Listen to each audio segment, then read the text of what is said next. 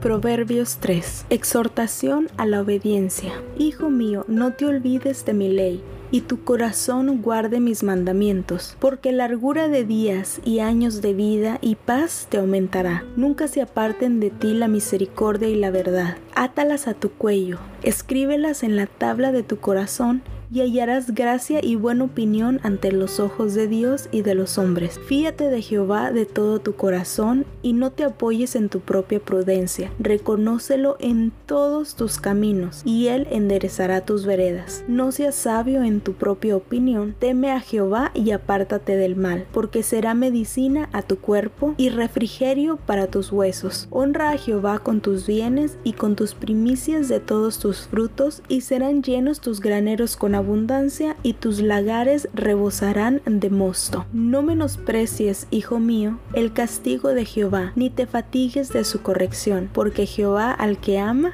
castiga, como el Padre al Hijo a quien quiere. Bienaventurado el hombre que haya la sabiduría y que obtiene la inteligencia, porque su ganancia es mejor que la ganancia de la plata y sus frutos más que el oro fino. Más preciosa es que las piedras preciosas y todo lo que puedes desear. No se puede comparar a ella. Largura de días está en su mano derecha y en su izquierda riquezas y honra. Sus caminos son caminos deleitosos y todas sus veredas paz. Ella es árbol de vida a los que de ella echan mano, y bienaventurados son los que la retienen. Jehová con sabiduría fundó la tierra, afirmó los cielos con inteligencia, con su ciencia los abismos fueron divididos y destilan rocío los cielos. Hijo mío, no se aparten estas cosas de tus ojos, guarda la ley y el consejo, y serán vida a tu alma y gracia a tu cuello. Entonces andarás por tu camino confiadamente y tu pie no tropezará. Cuando te acuestes no tendrás temor,